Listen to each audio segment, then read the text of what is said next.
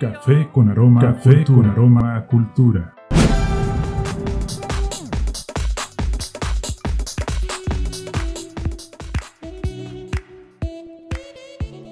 Muy buenos días, muy buenas tardes, muy buenas noches, dependiendo de qué latitud del mundo nos estés escuchando y en qué horario.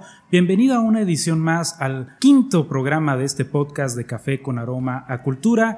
Y antes de darle la bienvenida a un gran artista hondureño que nos acompaña esta tarde aquí en el programa. Quiero desearles un excelente inicio de año a todos ustedes, a todos los que nos están escuchando, el mayor de los éxitos, el mayor de las bendiciones y que logren alcanzar todas las metas que se propongan en este nuevo año. Así que muchas felicidades a todos y cada uno de ustedes. Y sin más preámbulo, Vamos a ir directo a lo que nos trata el programa el día de hoy. Vamos a darle la bienvenida a un gran artista, como les dije hace un rato, a un gran hondureño, una gran persona. Él es Ángel Ríos, un gran músico, compositor, violinista y una infinidad de atributos que podemos hablar de él que vamos a estar desmarañando en lo largo de este programa. Ángel, bienvenido aquí a Café con Aroma a Cultura. Muchas gracias José, es un gran honor estar compartiendo contigo aquí en este podcast y bueno, con todos tus seguidores, con todos los fieles oyentes a este podcast, pues desearles un lindo año. De, eh, bueno, estamos con muchas ilusiones para este principio de año 2020 y bueno, ojalá que todos los sueños y metas que nos propongamos se cumplan, ¿verdad? En este año. Así es para todos ustedes, para ti también Ángel, para mí, para nuestras familias, para todos los hondureños y también para todos los mexicanos y de cualquier nacionalidad, que es el mayor de los éxitos. Ángel, un honor tenerte aquí. Realmente me agrada mucho el que hayas dado una respuesta positiva a la invitación y de que nos estés acompañando. Café con Aroma a Cultura trata de un lugar de proyección y difusión artística cultural de todas las ramas. En este caso, pues vamos a hablar de la música, evidentemente, que es, tu punto fuerte en, el arte. Ángel, eres hondureño, pero eres sanpedrano, eres capitalino. ¿De dónde eres? Yo soy, eh, como decimos aquí, jampedrano. Jampedrano. Con J, ¿verdad? O sea, ahí ya le demuestro que sí soy de aquí. Porque si dices sanpedrano, mm, queda duda. Bueno, soy sanpedrano, ¿verdad? De corazón, nacido aquí en esta hermosa y cálida ciudad del norte de Honduras. Y bueno, eh, muy orgulloso de, haber nacido aquí, ¿verdad? En esta parte, en este terruño, eh, en Honduras. Y bueno, principalmente en esta linda ciudad que, que hemos venido pues a lo largo del tiempo realizando una labor, aunque sea de hormiguita, pero que haciendo que crezca la cultura, el arte musical y que también de alguna manera tiene un componente educativo que es muy importante en nuestra sociedad. Así es, y que día a día se va notando cada vez más, afortunadamente, gracias al apoyo de instituciones públicas, de instituciones privadas, hay que reconocerlo, también del gobierno local que ha hecho un fuerte apoyo últimamente para proyectar a San Pedro Sula como capital cultural y al esfuerzo de cada uno de ustedes como artistas que se suman a esto para proyectar realmente la cultura. Ángel, ¿qué es de ti cuando era un ángel niño, un ángel pequeño? ¿Qué, qué, qué te llamaba la atención? ¿Qué hacías? ¿Qué eras? ¿Cómo fue esta evolución de, de tu niñez hasta el punto en que te empezaste a involucrar en el arte?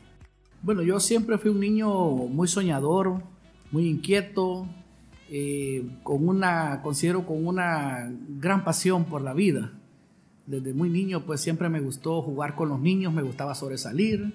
En la escuela pues cuando ya mi madre me llevó a la escuela de música a los seis años, entonces ya tuve el primer contacto con la música y, para mí fue revelador porque eh, en el momento que yo llegué ahí a la escuela Victoriano López, ya me sentí muy conectado con la música, los sonidos, el aprendizaje de los instrumentos para mí fue algo, yo me sentí como pez en el agua, realmente. Yo creo que hay muchas situaciones eh, que se dan en la vida que son providenciales.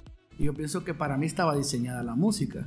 Igual en el momento que se me fue entregado el violín a la edad de 8 años, que el, profesor Benjamín Acevedo dijo, este gallito va a tocar el violín.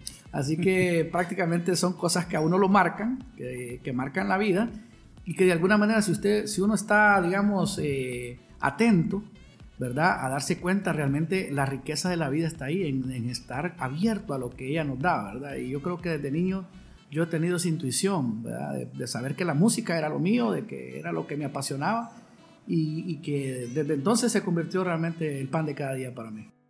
Cuando tú ingresaste a la Victoriano, eh, la Victoriano López, ¿Ya habías tenido un acercamiento previo con la música o tú ingresaste a la Victoriano para tener este acercamiento? La verdad que antes de eso yo no había tenido pues eh, un acercamiento con la música directo. Fue hasta que entré al primer grado que me llevaron a la escuela, hice el examen de admisión, lo aprobé y ya luego pues me dieron la flauta dulce que fue el primer instrumento. Ahí yo em, aprendí las primeras tres notas y ya compuse mi primera canción.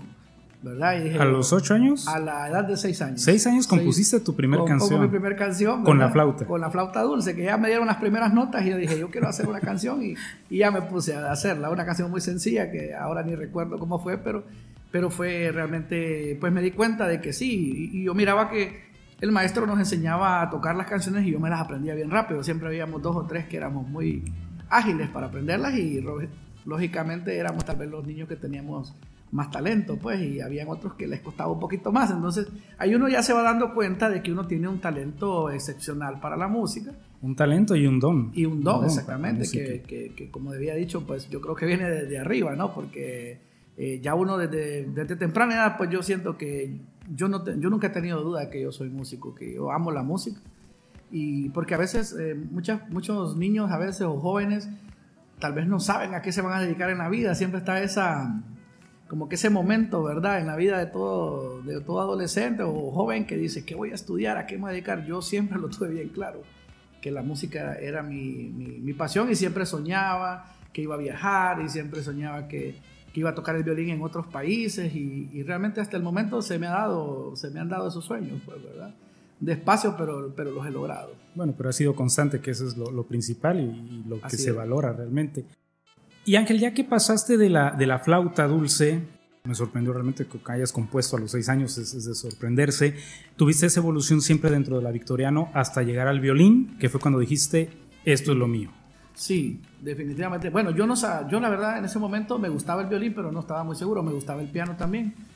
Pero el maestro dijo, no, este gallito va a tocar el violín y empecé a, a practicarlo. Al principio no lo sentí tan fácil, porque la verdad que el violín es un instrumento que al principio hay que tener mucha paciencia y por eso es bueno aprenderlo desde niño, porque el primer, el proceso de aprendizaje es bien árido y, hay que tener mucha paciencia, pues no, no es que uno de un solo aparece ya tocando una melodía, porque, bueno, el violín no tiene ni los trastes que tiene la guitarra, todas las notas hay que, se hacen a puro oído y, hay que desarrollar la técnica, ¿verdad? Para eso. Eh, y quiero contarte que justo ahí, cuando yo ya empecé a tocar el violín, ya casi un, año después de que ya tenía de, haber comenzado, entonces también me dio por componer una canción. Siempre yo tuve ese, esa onda de compositor, pero eh, en ese tiempo en Honduras no, no, no, no estaba, todavía imagínense, estábamos todavía más en pañales que, lo que estamos ahora. Y me acuerdo que, que, que, yo quería, yo le estaba diciendo a otro niño, mira que compuse esta canción y el profesor Benjamín me estaba escuchando.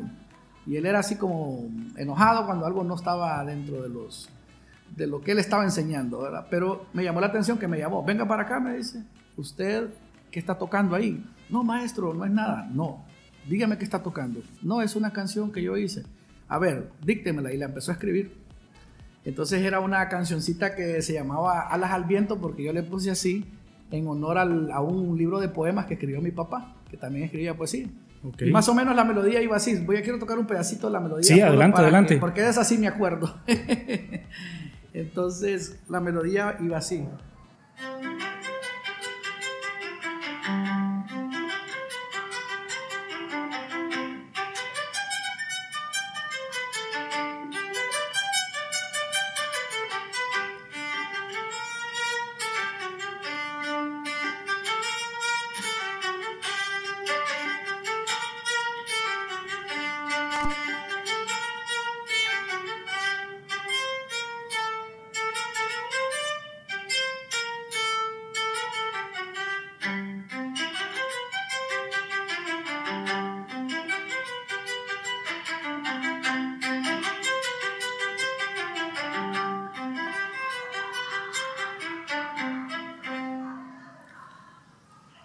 Entonces esa era la canción.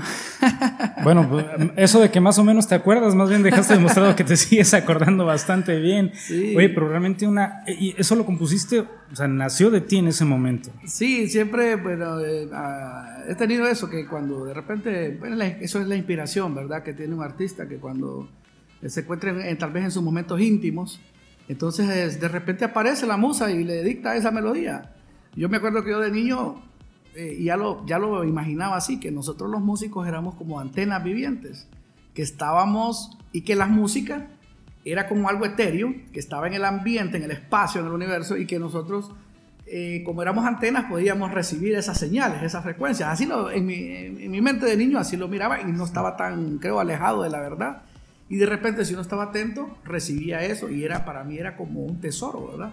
Pues yo me imaginaba el pequeño Mozart desde chiquito ya recibiendo esas melodías y pasándolas al, al piano y a las orquestas, todas esas eh, cosas que él hizo. Entonces, más o menos, yo de niño pensaba que era así. Entonces, no, lo miraba como algo tan. como Yo lo miraba natural. Pues sabía que, que, que si estaba atento y podía captar la frecuencia de la música. No, pero tiene mucha razón lo que estás diciendo. Y hay algo eh, también muy curioso que algunos ya lo, lo saben podemos eh, desviarnos un poquito de, la historia de tu vida, Ángel. ¿Podemos tocar un, tema familiar? Eh, ¿Podemos platicarlo? Sí, claro. Hace poco vi una publicación que hiciste donde tu hijo, eh, pues, y tú ahorita nos vas a platicar un poquito, pero lo, saco a colación. Me llamó mucho la atención y lo vinculo con lo que tú estás diciendo ahorita que viviste tú de niño, que veo que sería un suceso similar lo que está pasando con tu hijo, que tuviste, si no estoy mal, una especie de sueño en el cual eh, pues te mostraban qué nombre ponerle, que yo cuando vi esa publicación entendí el por qué fue ese nombre, que hizo una pintura sin tener conocimiento nada de la pintura. Entonces, si nos platicas un poquito esa historia y van a entender los que nos están escuchando por qué lo saqué a colación en este momento, comparándolo con lo que tú viviste Fue algo pues eh, bien extraño porque realmente la que soñó fue la mamá de él, mm. ¿verdad? E, ella cuando estaba embarazada se levantó agitada, agitada realmente, y me despertó y me dije, usted sabe quién es, ella no sabía quién era este personaje, me dije, usted sabe quién es Rembrandt, me dice. Sí, le digo, yo sí sé porque claro, voy a estudiar arte, va. Pero me dice, ¿por qué me están diciendo Rembrandt, Rembrandt, Rembrandt en la cabeza todo el, toda la noche? Y, me dicen que este niño, que ella, estaba embarazada, ¿ya? este niño que voy a tener, hay que ponerle Rembrandt. Entonces yo me quedé asustado porque le digo, mire, Rembrandt, le digo, es un pintor holandés del periodo barroco. Era el, más grande para mí, pues, pintor de ese periodo. Y me llamaba mucho la atención que, que le hayan dicho ese nombre sin ella antes haberlo leído, porque la verdad que no es muy normal que mucha gente conozca este nombre, pues, o, o, la historia de este pintor. Y ella realmente, pues, ella no es su área, tampoco la del arte, entonces no, no lo conocía. Entonces, bueno, de, en honor a ese, ese sueño, pues se hizo, se le puso hacia el niño. Y yo siempre he visto que este niño es un niño dotado en, la, en el arte, porque desde, desde, desde, los tres años yo noté que él tenía un gran oído, él tiene un, un oído increíble para la música. De hecho, ya está recibiendo clases de piano y, para mí va a ser un excelente músico. ¿Cuántos años tiene? Solo tiene, acaba de cumplir seis años ahorita. Entonces, hace poco lo iniciamos en el piano. Pero él, curiosamente, el 25, agarró los pinceles y le dijo a mamá quería pintar. Porque 25 de diciembre. 25 de diciembre, ya ahorita hace poquito, y, se puso a, hacer una, bueno, una pintura muy, muy sencilla, pero muy, con los colores me llamó mucho la atención porque los usó muy bien. Y eran dos bastoncitos de Navidad. Eh, como simbolizando pues el, significado de la temporada. El significado de la temporada. Entonces, pero lo que más me llamó la atención fue que eh, los colores los utilizó muy bien y el trazo no estaba tan mal. Para ser un niño que no ha recibido clases de pintura, pues me llamó mucho la atención ese arte. Sí, comparto contigo, por eso lo saqué a colación, porque vi esa imagen y le encuentro pues cierta vinculación con lo que tú viviste y lo que estás mencionando, precisamente de ser un receptor como tú dices, de ahí arriba, en el cual nos da dones o, nos da bendiciones y pues eh, exteriorizarlas. Sí, así Así que muchas felicidades por, por esa familia también, Ángel. Gracias. Y, retomando, bueno, te dedicaste entonces al violín, pero cuando tú estabas en la Victoriano, que ya, ya brincaste en los diferentes instrumentos y, y, que ya componías a muy, muy temprana edad, ¿hubo algo que detonara el que dijeras realmente, yo me voy a quedar con el violín? O sea, ¿hubo algo en tu vida, eh, ya sea de estudiante o ya como profesional, que, fue lo que determinó, aquí me quedo con ese instrumento? Sí, la verdad que hay, siempre hay puntos de inflexión en la vida de uno que lo van como... Por eso dice, hay cosas que son, se llama destino. Yo creo mucho en eso del destino porque aunque uno lo quiera cambiar, es inevitable. Hay muchas cosas muy, muy que ya están como que, como dicen, providencialmente ya están para marcadas en la vida de uno. Y bueno, recuerdo bien que ah, cuando yo entré a la Victoriano, ya en la secundaria, empecé a estudiar piano. Porque a mí siempre me gustó el piano, porque siempre me gustó las armonías que hacía el piano. O sea, siempre me gustó ese... El, el violín es un instrumento melódico. ¿verdad? Y me encantaba la melodía que tenía el violín y todo, pero yo, yo estaba escuchando detrás de mis melodías las armonías en la mente. ¿verdad? Si componía la canción, yo ya sabía cuáles eran los acordes. Entonces, cuando agarré el piano, entonces eso me sirvió más bien como, como complemento, ¿verdad? Y empecé a estudiar piano, empecé a estudiar la música de Bach, eh, me empecé a meter a Chopin, a Kabalevsky, a todos estos grandes, y la maestra que yo tenía era una finlandesa, eh, Ana María Rasca, que, que había venido a, a, dar clases a la escuela de música, eh, mediante pues unos programas que habían con, con, Europa, ¿verdad? Y ella era una gran maestra y me motivaba tanto que yo me metí tanto a estudiar piano y en ese momento el maestro Chaín, que era el profesor de violín, como que yo era medio rebelde y entonces él me exigía muchas cosas que eran muy académicas, muy ortodoxas y yo desde niño sabía o yo sentía que yo quería hacer algo. Ah, yo tenía como esa, esa alma de hacer las cosas a mi manera, no sé cómo decir sí quería aprender los estudios, la técnica y todo, pero yo estaba como rebelde, o sea, siempre tuve esa alma de querer hacer las cosas diferentes o, de ponerle mi toque personal. Y yo tenía ese conflicto con él siempre, porque me decía, ¿por qué hiciste ese trino ahí? No está escrito. Porque a mí me suena bien ahí, le decía yo. Entonces eh, empezamos a tener ahí un poquito de, bueno, él empezó como a, como tal vez a, a dejarme de un lado y yo, y la maestra de piano me empezó a dar más ánimo, entonces yo me empecé a ser más pianista que violinista. Y prácticamente a mis 15 años yo estudiaba 5 horas de piano y el violín lo tenía tirado por allá. Y entonces dije, yo voy a ser pianista, dije yo, porque ya cuando uno entra al cuarto año de la escuela tiene que decidirse cuál va a ser su instrumento principal. Entonces me acuerdo que ya le dije yo al maestro de violín, maestro, le digo, fíjese que me está gustando más el piano, le digo yo, creo que me voy a quedar con el piano y estaba dando recitales y todo, y todo el mundo me aplaudía, estaba teniendo más éxito en el piano que en el violín. Me acuerdo que el maestro me dijo así, era uruguayo, mira, me dice, mira pibe, me dice, si agarras el piano, me dice, y dejas el violín, te voy a sacar de la escuela, me dijo.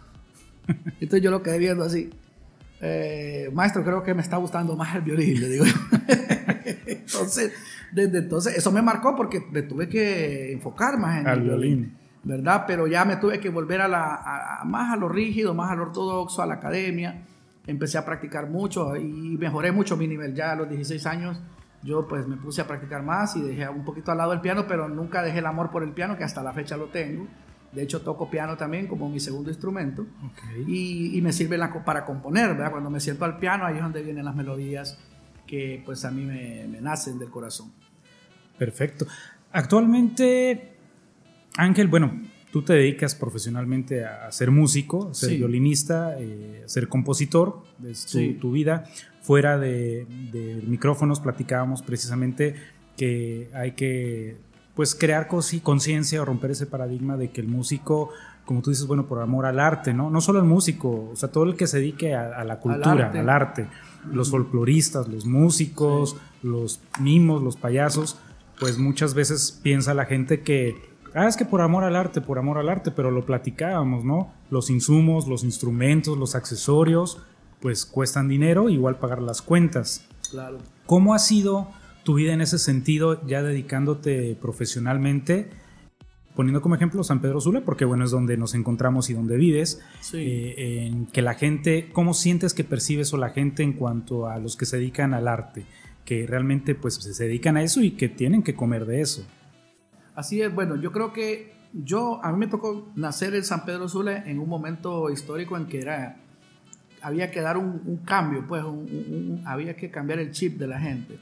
A mí me ha tocado, considero yo, ser parte de ese cambio de chip, de ese cambio de mentalidad, porque la cultura no ha sido en algo que se ha invertido o no se ha, no se ha sentido realmente la necesidad. Eh, es algo que, que poco a poco la gente lo va entendiendo incluso hasta nuestros políticos, nuestros gobernantes, ya se dieron cuenta de la importancia de la cultura como, como un fenómeno de cambio en las sociedades, como generador de paz, de convivencia, de, armonía en una sociedad. Entonces, y de, educación, ¿verdad? O sea, cómo se, se, ligan estos, hay ejes transversales ahí, ¿verdad? Donde se, se, unen. Entonces yo siento que cuando yo empecé, que ya profesionalmente, yo salí de la escuela de música a la edad de 17 años y desde entonces yo me fui para la sinfónica. ¿verdad? De niño me fui para la orquesta sinfónica. De hecho, quiero decirles que yo a los 13 ya tocaba en la sinfónica. A los 13 años. A los 13 años era el, el, integrante más joven de la sinfónica porque hicieron un concurso y yo apenas estaba terminando mi primer curso, o sea, había muchachos de, que estaban en cuarto, quinto, que tenían mucho mejor nivel eh, o tenían más experiencia y todo, pero yo estudié, yo me propuse que yo quería quedar entre los 10 mejores violinistas que iban a ir a, esa, a ese grupo y lo logré, quedé en el número 10. A pesar de que yo lo tenía 13 añitos ahí apenas, pero me gané, como dice, la plaza en la orquesta avanzada. Eh, no pasé por la intermedia, sino que me, salté de un solo a la avanzada. Entonces ya me dieron esa oportunidad de ir a la Sinfónica a los 13 años. Bueno, y desde entonces empezamos con ese proyecto y ya cuando salí de la escuela, que ya, ya me fui contratado ya profesionalmente en la Sinfónica, y ahí pues yo ya eh, comencé como que a tocar también en eventos porque coincidió el hecho de que vino de, de Canadá un gran pianista que se llama Sergio Suazo, que tocaba jazz. Entonces eh, yo, como siempre tuve esa inquietud de ponerle mi toque personal a la música, entonces yo realmente no lo sabía, pero yo era jazzista. Porque realmente el jazz es eso, es la improvisación, es el arte de poder crear melodías sobre melodías. ¿Verdad? Que todavía nosotros aquí nadie había, ni siquiera se conocía esa palabra jazz en Honduras. Pues era, imagínense, en aquel tiempo, los años 90, prácticamente empezando. Entonces yo empecé a, a, tocar con Sergio y me acuerdo que él me dijo, fíjese que tengo un evento, en, en ese tiempo comenzaba el Hotel Intercontinental, el, venía recién llegando a Honduras, ¿verdad? Entonces ellos querían poner música de jazz en, los, eh, en las noches, ¿verdad? Entonces me acuerdo que nos contrataron y, me dice, ¿usted ha tocado jazz? Me dice, no, le dije yo. Bueno, mire, está aquí, me puso la partitura ahí de la, de la línea melódica, que eso es lo básico. Y se, me acuerdo todavía de esa canción que se llama Autumn Leaves, que es un clásico del jazz, que es una pieza francesa, que más o menos va así.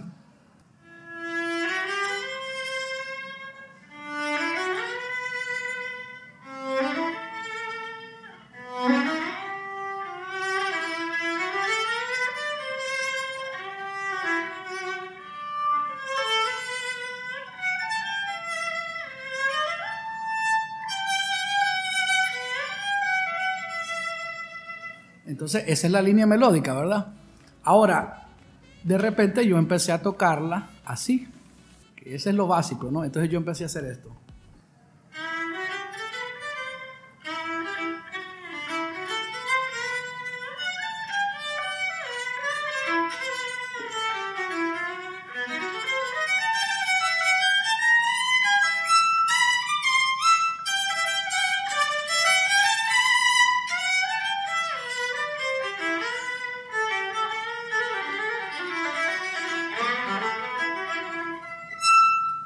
Ya empecé a improvisar sobre el, sobre el tema, por decir así. Entonces me dijo Sergio, eso es jazz, me dijo.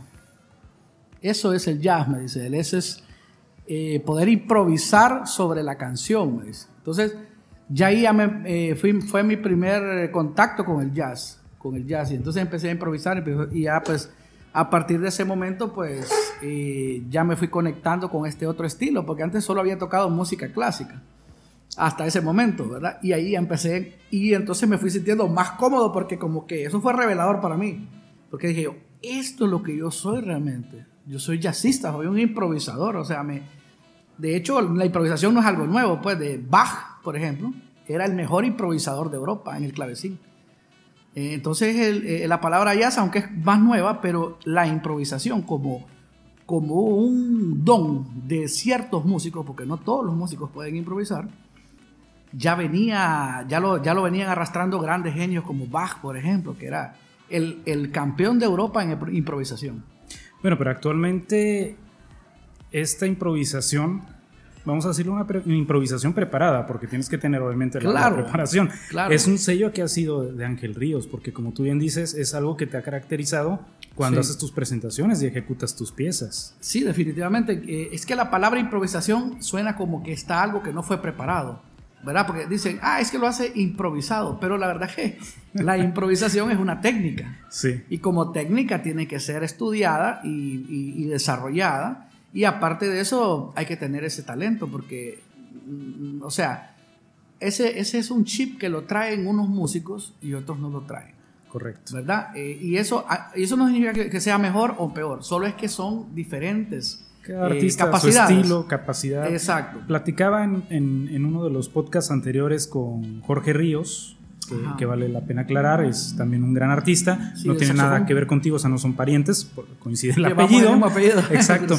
Pero con él tocábamos este punto también de la improvisación, eh, porque él pues hace algo similar a su estilo y con su instrumento, pero Sí. en cuanto a ejecutar las piezas. Y coincidió con lo que tú ahorita estás diciendo, precisamente. Entonces Sí. ahí toma más fuerza lo que están mencionando. Esta Claro. improvisación es un don de ciertos artistas únicamente, que los, los que lo logran tener, pues es un sello muy característico de, de ustedes. Sí, definitivamente. Y, y- y más aún eh, en el violín, porque la Sí. verdad que vemos más improvisadores, por ejemplo, en instrumentos como el, el saxofón, eh, el piano, la guitarra, ¿verdad? Eh, La trompeta. Pero en violín son menos, porque el violín normalmente, el violinista normalmente se enfoca más en lo clásico, porque esa es la formación del violín. Pero después entrar al violín jazz, de hecho quiero decirte que yo casi conozco a, a todos los violinistas de jazz de Estados Unidos, no son muchos, los podemos contar así con los dedos de la mano, y yo los conozco a todos personalmente, porque el mismo violín me ha, eh, me ha hecho pues conocerlos. Ha abierto las, las puertas para, para conocerlos. Nos ha, nos, nos ha puesto en contacto por esa afinidad, ¿verdad? Y, por ejemplo, yo conozco a Regina Carter, que es una de las grandes violinistas de Estados Unidos de jazz. Y ahorita hace poco toqué con el maestro Federico Britos, que es el, el- el- ganó el Grammy en, en jazz latino. Tocaba con, con, con artistas, por ejemplo, de, de la talla de Cachao, de Bebo Valdés, de estos grandes jazzistas latinos. Sí. ¿verdad? Y grabó discos con él y todo. Entonces él me invitó a tocar con él y me dijo, realmente le gustó, ¿verdad? Me- se sintió, no se imaginaba que alguien en Honduras improvisaba así. Y me lo dijo a mí, me dice, usted sabe improvisar, me dice. Usted, usted es jazzista y me, y me dijo algo que me llamó mucho la atención, me dijo, usted, usted debería estar aquí, me dijo. Entonces, eso realmente, bueno, siempre me ha pasado, ¿no? Cuando voy a festivales de jazz y todo eso. Pero realmente creo que aquí en Honduras hemos hecho un gran, un gran trabajo, ¿verdad? que no ha sido fácil porque no hay un público como uh, que ya preparado, ¿no? Pero en el tiempo hemos venido preparando ese público y ahora ya se van viendo algunos frutos de ese trabajo. Sí, ya, ya hay una aceptación y también pasa algo curioso, lo, lo platicaba también en un podcast anterior con el amigo de los dos, con Eric Martínez, Sí, que también algo que es muy importante no solo es la proyección del artista, el apoyo de instituciones públicas o privadas, Sí. sino que el público esté preparado para aceptar esa lluvia de arte. Porque si un público no está preparado, no tiene la aceptación, Sí. por más impulso que se tenga, pues no va a tener ese auge que se desea. Entonces, eso también tiene razón. Eh, hemos notado aquí en San Pedro Sula que poco a poco, gracias a ustedes, al trabajo que todos los artistas han venido haciendo, el público se va también preparando más para recibir arte de mayor calidad. O sea, cada Sí. vez se vuelve también más exigente. claro. Y eso es muy bueno en cualquier sociedad. obviamente. Sí, definitivamente. Eso, pues poco a poco. Pues yo recuerdo, como te contaba, que en ese tiempo empezamos a tocar en eventos. Era bien raro ver en un evento que pusieran música en vivo, más de violín, pues. Era más eh, música más popular antes. Entonces, entonces la gente como que se fue metiendo en el gusto de, de que contratar música también en eventos. Eh, se fue como poniendo de moda eso, pues, entre la gente también de aquí, de, de- de- pues, la gente que tiene las posibilidades económicas de hacerlo, ¿verdad? Y, y yo creo que para acá, pues, eh, ya empezó el, el- el- hecho de tener el teatro eh, Saibe, pues también empezó como a generar ese deseo de asistir a este tipo de eventos, de presentaciones. Y los artistas creo que también nos hemos venido uniendo. De hecho, a mí, otro de los puntos que marca mi vida es cuando yo regreso de España, porque, bueno, mediante la primera dama de la nación en aquel tiempo, Aguas Ocaña, yo con, ella me otorgó una beca para estudiar en España. Entonces fui a estudiar, pero cuando yo vine, regresé con el deseo de, de grabar un disco de música hondureña. Porque yo decía, ¿qué hemos hecho por, por, por lo menos poner un granito de arena para la música de Honduras? Todo estaba siempre las grabaciones eran viejas de lo que se había grabado hace no sé cuántos años. Entonces me, me, nació la inquietud de grabar el temas como el bananero, el candú, ¿verdad? Toda la música hondureña, melodías populares conocidas y en ese tiempo también a través de Eric Martínez pues se hizo el lanzamiento, ¿verdad? Eh, y de la Universidad Pedagógica, recuerdo en ese tiempo, a través de Carlos Enamorado, y, le, y yo puse a esas canciones, le pusimos coreografía. ¿Verdad? Que ahí me imagino entró Eric. Ahí entró Eric, ¿verdad? Y, aunque Eric en ese tiempo todavía no tenía zorzales, eh, pues eso fue hace en, el año 2003 pero se hizo el lanzamiento en el teatro que estaba recién inaugurado. O sea, todos estos, estos acontecimientos se van como que uniendo, ¿no? Sí, van vinculados. Se van vinculando, exacto. Entonces, en ese tiempo que yo lanzo esto, me acuerdo que estaba el teatro lleno hasta las banderas, como dicen, ¿verdad? y entonces lanzamos, eh, toqué yo temas como el bananero, con el violín, eh, toqué una pieza donde mezclamos los tambores garífunas que se llama Numata, que luego pues recibimos hasta una invitación al Festival de Jazz de Nueva Orleans por esa canción, que esa es otra historia. Pero quiero decirles que ese hecho también marca un hito, pues, porque eh, ya la gente empezó a, darse cuenta que teníamos que voltear a ver, no solo pues, ver el instrumento, el violín como algo clásico o muy elitista, sino que podíamos voltear a ver hacia la gente, hacia, la, hacia lo popular, hacia nuestra música, hacia nuestro folclore y, ver cómo lo desarrollábamos. Y entonces empezaron a salir muchos cuadros de danzas que ya querían bailar esta música. Y lógicamente ya venía un trabajo de otros artistas como Guillermo Anderson y otros artistas más, ¿verdad? Pero el hecho de, grabarlo en un violín fue algo que llamó mucho la atención y creo que para mí también fue como el despegue de mi carrera artística, podríamos decir, porque fue, fue un aporte realmente que yo hice a la música hondureña y que de alguna manera pues popularicé el violín y, ya, y eso también vino, vino a abrir muchas puertas para otros artistas que venían después, ¿verdad? Sí, indiscutiblemente, ahí rompiste, como decíamos también fuera de micrófonos, paradigmas de lo que se tiene la visión de lo que es un músico, un violinista, porque el violín pues te da la versatilidad de poder ejecutar no solo música clásica o música barroca, sino es una infinidad de música que puedes ejecutar de estilos. Y algo muy importante que, que tú mencionas, pues también proyectaste la, música folclórica hondureña a tu estilo, pero fuera de Honduras también, o sea, también fue ese aporte de dar a conocer esta música fuera del país. Sí, la verdad que, bueno, no, es, no fue fácil porque la verdad que eh, siempre ha habido resistencia a los cambios, ¿verdad? Eso en todas las sociedades siempre habrá eso, eh, pero yo me acuerdo que cuando vieron que yo metí el violín con el tambor garífuna, hubo mucha gente, muchos puristas que pusieron el grito al cielo, ¿verdad? Porque dijeron, ¿cómo estás haciendo el violín con los tambores? Porque todavía no había, nadie había hecho eso, pues nadie se había atrevido. Pero fue curioso para mí porque cuando estaba tocando un día ahí enfrente de la catedral con los garífunas y mi violín y tocando esa canción Numada que yo compuse, que es una composición mía, que Numada en lengua garífuna significa amigo.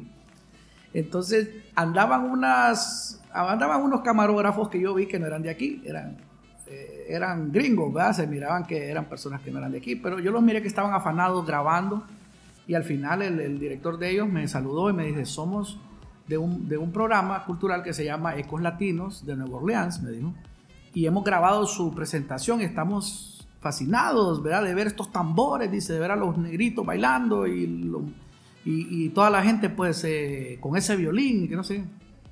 Ah, muchas gracias pues ellos se llevaron los videos, me entrevistaron al final y al mes me estaban llamando del Festival de Jazz de Nueva Orleans para invitarme a presentar eso allá en ese Festival de Jazz. Y yo dije, wow, digo yo, no lo podía creer, pues porque yo en hasta ese momento solo había eh, viajado a, países de Centroamérica, no había ido a, Estados Unidos, era mi primera vez.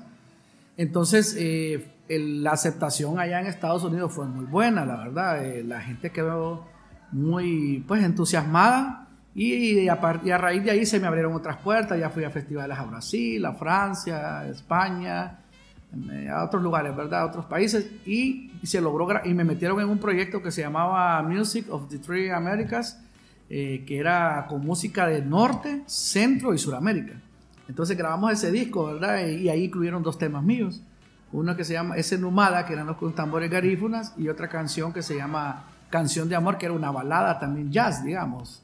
Entonces era un disco de jazz, pero orientado hacia la música, digamos, de Nueva Orleans, de Centroamérica, que incluyeron temas de Honduras y uno de Guatemala, de otro compositor guatemalteco, y temas de Brasil, Perú y Venezuela, de otros compositores de allá. Entonces fue algo muy, muy lindo, la verdad, y que pues yo creo que ahí me di cuenta que no, no me había equivocado al, al, atreverme a grabar el violín con, con un tambor garífuna, porque, porque eso realmente me abrió muchas puertas y hasta la fecha, pues, es algo que está vigente, pues. Sí, y te voy a decir algo, yo no lo he visto, o sea, has sido precursor de eso y, y pues por lo visto te has mantenido tú porque no, no lo he visto en el violín. He visto con otros instrumentos que se presta para otro tipo de mezclas, pero el violín no.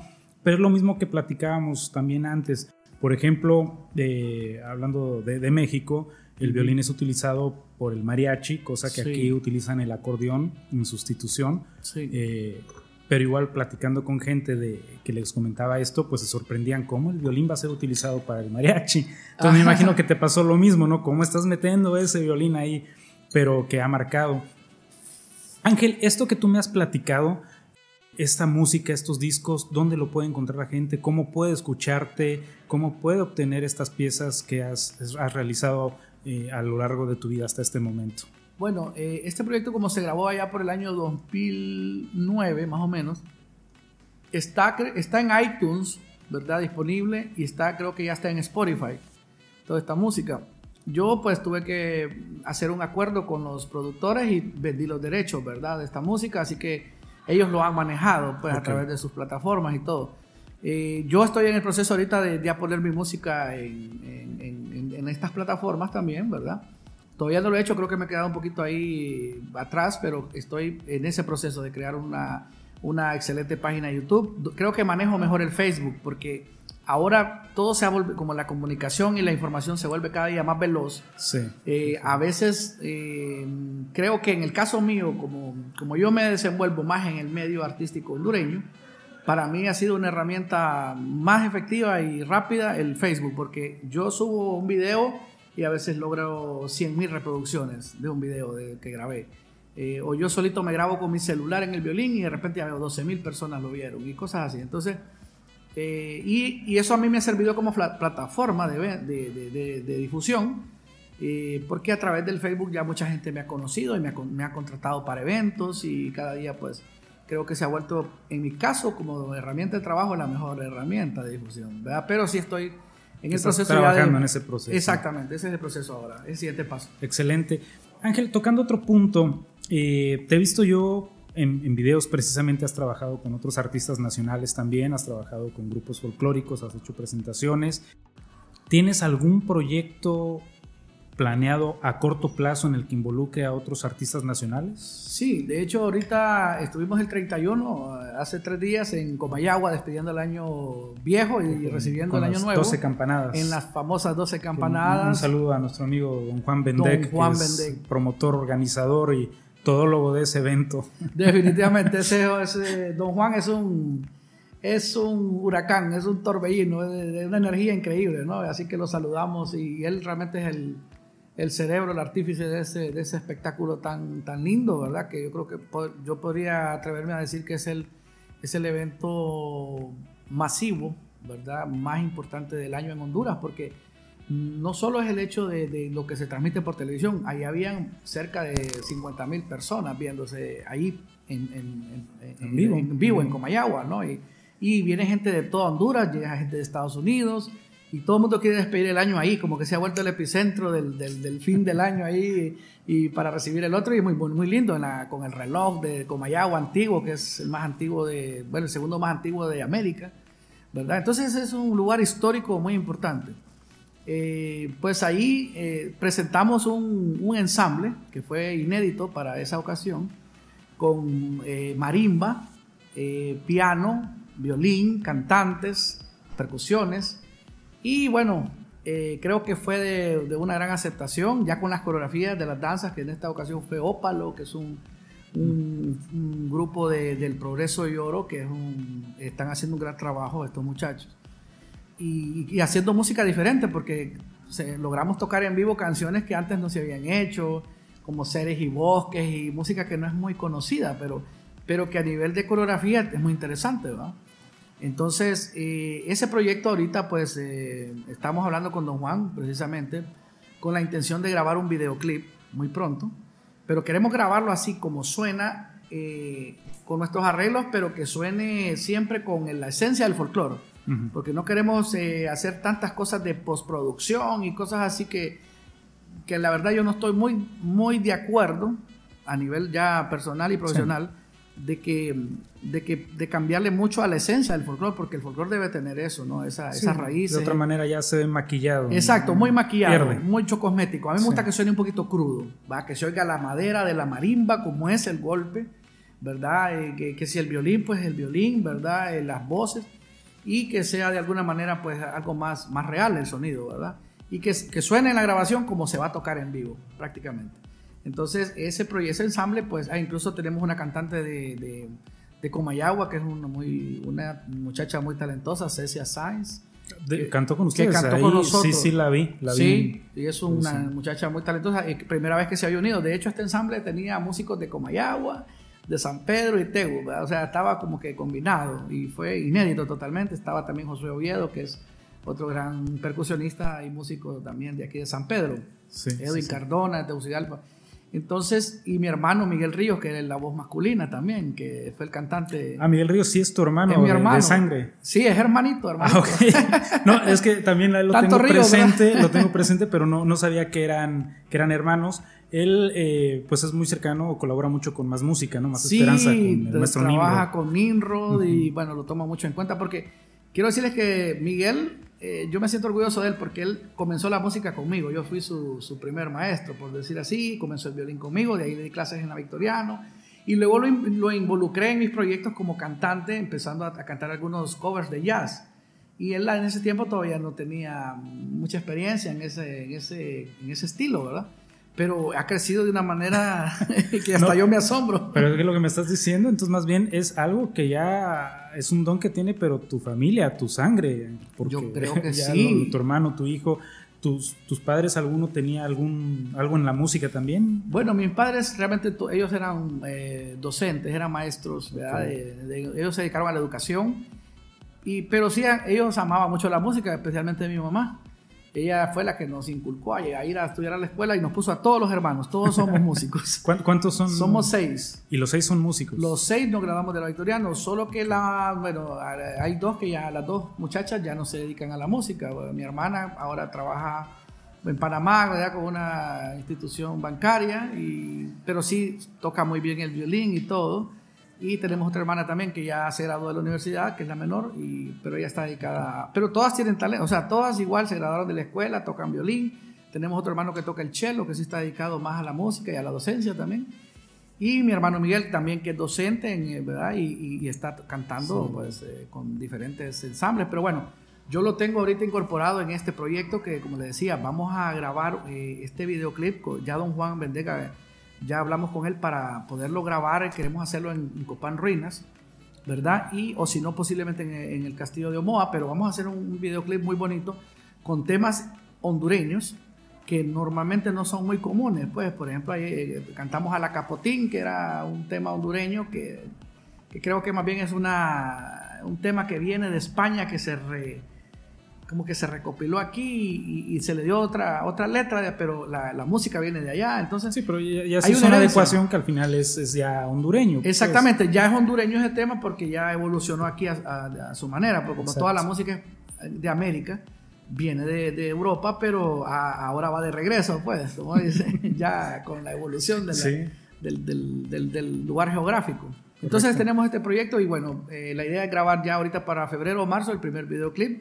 Y este proyecto, eh, eh, nuestra visión es que pueda representar a Honduras, ¿verdad? Como un ensamble que pueda dar conciertos, pero queremos, no, no estamos pensando tanto en festivales, pensamos en que sea como una marca de- del país que pudiera representar a Honduras en, por ejemplo, a través de las embajadas, en, en eventos que, que queremos mostrar eh, la cultura, el folclore y la música de Honduras y el baile, baile, danza, lógicamente, con, con este ballet de ópera. Entonces, esa es la idea. Vamos a ver qué, qué- qué dice Dios, ¿verdad? a ver si lo logramos. Sí, excelente. Y pues desde ya muchas felicidades. Es, es un proyecto que cuando lo realicen va a tener un gran impacto, un gran éxito, estoy seguro, Gracias. por la calidad de los artistas que están siendo involucrados.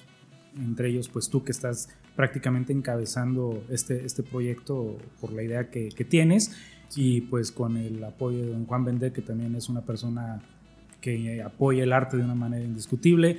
Me imagino que estaría involucrado la vaca en esta producción. Sí, sí. Entonces lleva un buen sello desde ya ese, esa producción. Claro, Así que sí, mucho, eh, mucho éxito desde ya. Así es, eh, será a través de Teleprogreso eh, este video, pero, pero bueno, la idea es que también se difunda en otros canales, ¿verdad? Y, y- y, bueno, me imagino que estará con seguridad la vaca, ¿verdad? Nuestro gran amigo, productor general de Teleprogreso, de- en la dirección de, este, de, de esta parte del video, ¿verdad? Así es. Ángel, pues se nos ha ido un poquito rápido el, el- el programa. Siempre les digo que la- el, el formato que tiene de una plática amena no es algo formal, le da esta viveza al programa que se nos va, se nos va rápido. Igual espero que a nuestros escuchas se les vaya de rápido e interesante. Sí. Eh, antes de que cierres, quiero pedirte un favor. Sí. ¿Qué le puedes tú dar de opinión a aquellos adolescentes? Vamos a enfocarnos en tu caso, que le des una opinión dirigida a los adolescentes Sí. que quieren desarrollarse en el arte, pero por temores, por el que dirán, ya sea por cuestión de sociedad, por la misma familia, no se atreven a tomar este empuje. ¿Qué opinión les das a estos adolescentes para que realmente se acerquen al arte y se desarrollen en él? Bueno, primero yo quiero que se pregunten a sí mismos si realmente aman el arte o a lo que, o lo que quieren hacer. Por ejemplo, en el caso mío, yo nu- nunca dudé que amaba la música. Y esa pasión es, la, es lo que a uno lo puede impulsar más allá de lo que la gente piense, que, la, que te dicen te vas a morir de hambre, o que la gente, pues, los mismas familias a veces, los padres te dicen, no, anda a estudiar, ¿verdad? Realmente ahora eh, el arte y como nosotros nos vemos la tecnología también ha ayudado, porque ahora a través de las redes y todas estas plataformas hay gente que se ha hecho millonario sin ni siquiera ir a dar un concierto a, a un espacio, sino que todo es virtual, ¿va? O sea, millones de reproducciones en, en un canal y ya ellos están haciendo mucho dinero. Entonces, Sí. la verdad que ahora no, no hay excusas para decir de que no se puede vivir del arte, pero primero hay que preguntarse, ¿realmente amas lo que haces? Y si tienes ese, ese amor, entonces de ahí viene el- la parte de la disciplina, porque yo, por ejemplo, yo les puedo decir, yo, cuando, yo estudié en dos colegios al mismo tiempo. Estudiaba las clases normales en un instituto y de ahí salía a la una y tenía que estar a la una y media en la escuela de música y caminaba 20 cuadras y a veces no almorzaba. Pero yo iba feliz porque iba para mi escuela de música. Entonces, si uno, si uno lo ve como que eso es un sacrificio, no es lo, no es lo suyo. Mejor dedíquese a otra cosa. O sea, si, lo- si usted lo siente que es algo, una necesidad, la expresión de la música, en este caso como, como el mío, entonces hágalo, disciplínese y luche, porque esto no es fácil. O sea, eh, yo creo que una de las grandes que hablamos ahorita, una palabra importante es la constancia. En el arte nada se regala, o sea, uno tiene que luchar cada, cada triunfo, ¿verdad? Cada logro y atreverse a hacer cosas diferentes, ¿verdad? Y más que todo que eso, creo, atreverse a ser uno mismo. Porque yo en la música siempre creo que lo que más, en lo que más me he caracterizado es que yo, la manera en que toco el violín es solamente yo lo voy a hacer así. O sea, me he atrevido a salirme de la partitura para expresarme como, como yo siento la música. Como digo yo, como me germinan las notas en, el- en los dedos, así lo expreso. Y yo creo que eh, por ahí es el camino, ¿verdad? Entonces a estos jóvenes, ¿qué les puedo decir? Si, le- si aman la música, sean músicos, Ah, sean apasionados, sean ustedes mismos y sean constantes. Porque en el, al final del túnel está la luz. Y en algún momento van a recoger esa cosecha. Excelente sugerencia, excelente opinión, Ángel. Te la aplaudo. Gracias. La comparto y esperemos que realmente pues les sea de utilidad a varios de los, no solo adolescentes, yo lo enfoqué en los adolescentes porque es una etapa muy clave en la que se pueden definir muchas cosas en las vidas de ellos, pero aplica desde la niñez hasta la vejez este consejo. Sí. Entonces, para todos ellos. Y Ángel, esta, esa fue la pregunta que yo te hice, pero ahora sí, cualquier comentario, sugerencia que tú quieras hacer para hacer el cierre de tu programa. Bueno, eh, primero pues agradecer esta invitación, José, la verdad muy honrado, muy eh, contento de, de poder estar en este espacio cultural, porque yo creo que estas son las cosas, esta es la labor que tenemos que hacer todos y unirnos como hormiguitas, jalando cada quien una hojita, pero ah, vamos a hacer un, eh, al final vamos a tener un, un- huerto lleno de flores, ¿verdad? Si todos trabajamos así. Y más que todo, pues decirles a, a las personas que, pues, que, apoyemos la- al artista, que entendamos que esta es una labor noble, que, que es un, es un, cada artista yo siento que es un genio, que podría estar, si no, si no tuviera un instrumento en la mano, podría estar con un arma o con a ver con qué, y como tiene una gran creatividad, a saber qué estaría, qué estaría haciendo, ¿verdad? Eh, pero gracias a Dios se le dio un instrumento, se le dio un pincel, se le dio una pluma, y eso lo hace que su creatividad se desborde hacia, hacia el amor a la humanidad, ¿verdad? Que al final, ¿qué es lo que importa en el mundo? Ah, si, no, tenemos amor hacia los demás, entonces, ¿qué vinimos a hacer? Y yo creo que una de las maneras más grandes y elevadas del amor es el arte, ¿verdad? La expresión del arte. Entonces, eh, entendamos que ese artista también pues tiene que pagar sus cuentas, hay que apoyarlo, hay que comprarle su, disco, no hay que decirle, eh, ¿y dónde me lo puedes regalar? No, ¿dónde lo puedo comprar? Porque él invirtió en eso, ¿verdad? Eh, si grabó pues un video, eso tiene un sacrificio, tiene un costo. Si toca un instrumento, pues eh, un juego de cuerdas es caro, un instrumento es caro y, y, hay que entenderlo. Entonces eso es lo que les puedo decir, ¿no? Que, que ese es que valoremos más el artista, el trabajo artístico, que vayamos entendiendo lo importante que es, porque cada artista es un agente de cambio en una sociedad, es, un, es una persona que va a brindar un momento de felicidad, ¿verdad? Eh, y, que pues es digno de, de, ser apoyado y de ser admirado.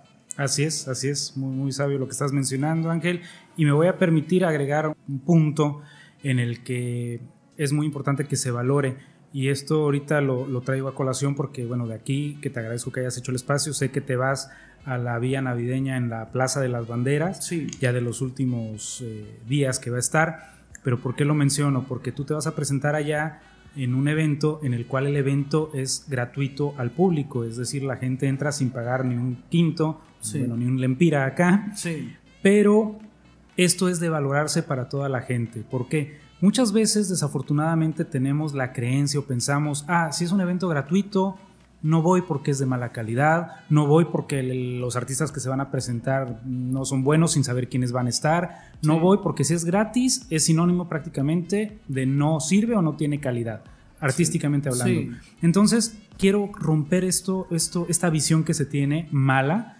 ¿Por qué? Porque más bien invitarlos a que aprovechen cuando son eventos gratuitos, que vayan, que disfruten, porque muchas veces un evento pagado no tenemos la posibilidad de cubrirlo y de disfrutarlo cuando es de la misma calidad a veces que un, evento gratuito porque alguien está pagando esto, o sea, atrás hay algo que está cubriendo para que la gente lo disfrute. Entonces, romper este esquema de cuando hay un evento gratuito, aprovechenlo, vayan, disfrútenlo, gocen lo que realmente va a ser de una excelente calidad dependiendo del artista, pero si es un artista excelente, el evento va a ser excelente y cuando puedan asistir también a aquellos eventos que sean pagados, pues también asistirlo. Es la manera también de retribuirle a nuestro artista, de agradecerle y pues de apoyarle, porque como bien decimos, los artistas tienen que pagar cuentas, tienen que pagar casa, tienen que pagar comida, tienen que pagar escuelas, tienen que pagar todo, al igual que todos, cada uno de nosotros. Entonces, siempre que tengamos un amigo artista, músico, pintor, escritor, poeta, mimo, titiritero, payasos, lo que sea, hay que apoyarles y asistirles. Nada más quería agregar esto. Ángel, antes de despedir este programa, quiero hacerte una petición. ¿Sería posible cerrar el programa con una pieza que ejecutes? Claro que sí, con todo gusto. Perfecto, entonces antes de, de que cerremos el programa despidiéndolo con una pieza que va a ejecutar el maestro Ángel Ríos, gran violinista hondureño, no me queda más que agradecerle a cada uno de ustedes el tiempo de haber estado el día de hoy aquí con nosotros en Café con Aroma Cultura. A ti Ángel te agradezco muchísimo el valioso tiempo de haber asistido y los invito a que estén pendientes en nuestras redes sociales del próximo invitado que estaremos publicando próximamente y antes de cerrar, también agradecerle el espacio, porque hay que hacerlo, a Shanti Café por este espacio, por brindarnos este set que armamos cada dos semanas para poder hacer el programa. Sin más, vamos a despedir de una manera muy especial, primera vez que hacemos esta despedida, con una ejecución de un gran artista hondureño que es Ángel Ríos. Bueno, me voy a despedir entonces con un tema hondureño eh, muy bonito, eh, volviendo a, haciendo alusión a lo que habíamos hablado de, ese aporte a la música hondureña y de eso que, también pues hemos deseado dejar ese legado. Eh, un tema de la compositora Lidia Handal, que se llama El Bananero, un clásico de la música hondureña, eh, con todo cariño para ustedes en el violín.